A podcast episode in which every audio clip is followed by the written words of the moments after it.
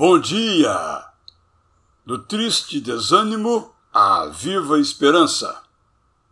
Queremos que a esperança nos ilumine? Observemos nossos limites com sabedoria. Não nos exponhamos a todas as informações, selecionemos. Prefiramos as notas que nos alegrem e, sem nos alienar, nos mantenham na porfia. Busquemos ajuda se precisarmos, como atitude sadia. Manter nossa privacidade a todo custo nos custa a vida.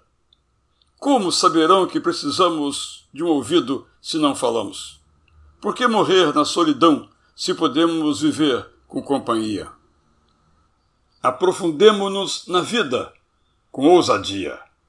A superficialidade nos convida, a frivolidade nos seduz.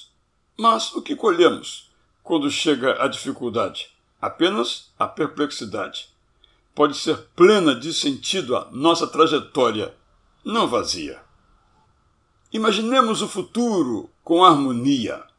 Amanhã deveremos ter à mesa os itens que consumimos hoje, mas é preciso que cheguem outros ingredientes que saborearemos se mantivermos nossos olhos na utopia. Aprendamos coisas novas com teimosia. Não podemos nos conformar em saber o que sabemos. Como na experiência de Moisés, temos que ver de perto a sarça, para nos pormos a caminho da liberdade enquanto é dia. Façamos coisas pelos outros com alegria.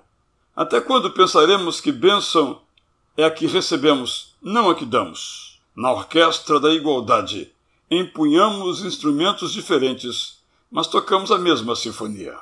Curtamos a paz que Deus irradia.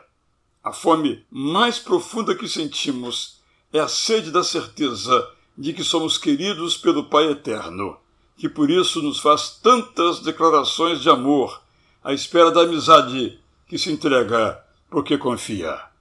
Eu sou Israel Belo de Azevedo e lhe dou aqui o meu bom dia!